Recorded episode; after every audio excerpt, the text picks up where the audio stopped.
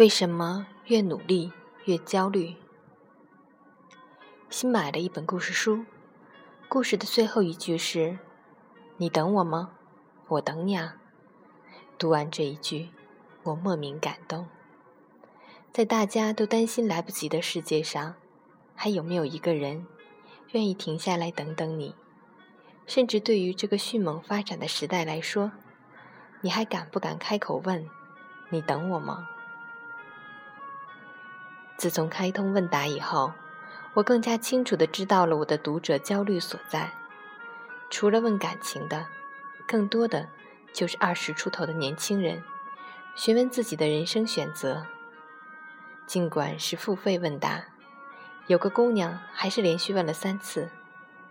第一次问是否应该考研，第二次问是否应该从事自己喜欢但别人认为没前途的工作。第三次，是问他应该留在北京还是回家乡。在他长篇累牍的焦虑背后，我看到的是一颗害怕来不及的心。本科毕业，二十二岁，未来的人生有许多机会，也会有许多的变化。但他显然特别担心，现在的某个选择会让自己掉队落伍，影响一生。他不是孤立，无论在我身边还是网络中，无论面对感情还是职业，许多人推崇的是年少成名。张爱玲的那句“成名需趁早”，被反复演绎，变成了很多年轻人的人生信条。可是，年少成名这件事，是无数机缘巧合促成的特例。所谓机缘，一为机会，就是时机；二为缘分，是为运气。而努力，是细水长流的改变，是由量变到质变。它可以让你变得更好，却绝不能保证年少成名。从年初开始努力工作的朋友，最近非常焦虑，觉得虽然领导对他的态度变温和了，同事的赞美比过去多了，但这些变化给他带来的成就感，远远不能填满他内心的期待。另外一个小伙伴，终于决定相亲了，却备受打击，觉得相亲对象，无论他看得上的还是看不上的，没有一个够男神标准。我努力了，为什么还会焦虑？因为你就是那个拔苗助长的人啊！你享受的不是每一天的浇水与施肥，等待与期盼，不是那些微妙的越来越好。你只想看到秋收的盛大与辉煌，可是秋收并不会明天就到来。越努力越焦虑的人，只相信努力的力量。却无视时间的力量。人生漫长，在起点与终点之间，隔着很多份努力。我们总会懈怠，会迷路，会在上升的时候遇到下坡。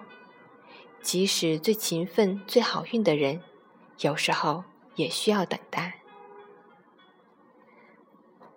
跑得快的等机遇的到来，跑得慢的等状态的回涌。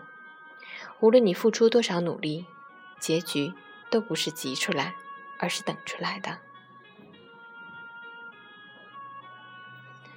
每当我对焦虑者说“给自己一点时间”，经常收到这样的回答：“我怕来不及了。”他们拼命向前跑，仿佛耳边有个声音大喊：“我不等你。”命运不会这样绝情，相反。他永远会在门与窗之间为你留一条生路。即使永远奔跑的人，他们的人生又何尝没有错过？他们错过了孩子的成长，错过了与父母的相处，错过了一场风景，错过了一次别离。不要急着问自己的第一桶金在哪里，可以共度一生的人在哪里。做想做的事。爱想爱的人，留在自己喜欢的城市。没有哪个决定会定格你的一生。你的一生很长，即使到了四十岁，依然有扔掉六便士、奔向月亮的机会。我的人生信条是不要在焦虑的时候做选择，所以我珍惜自己的心态胜过机遇与选择。如果不能平心静气的面对一个决定，我会选择等一等，等风来，等天晴。如果你经常焦虑，就很容易陷入每一个选择都出错的状态。选择是要时间去养育的，没有时间的养育，就像心急的种树人拔掉一棵种一棵，永远看不到结果的树。四季轮回，只有坚持几个秋天，才知道哪一棵树上能结果。你等我吗？我等你啊。若你以温柔之态。如是对待生命的种种，命运必会以同样的态度对待正处于平静和厌倦期的你。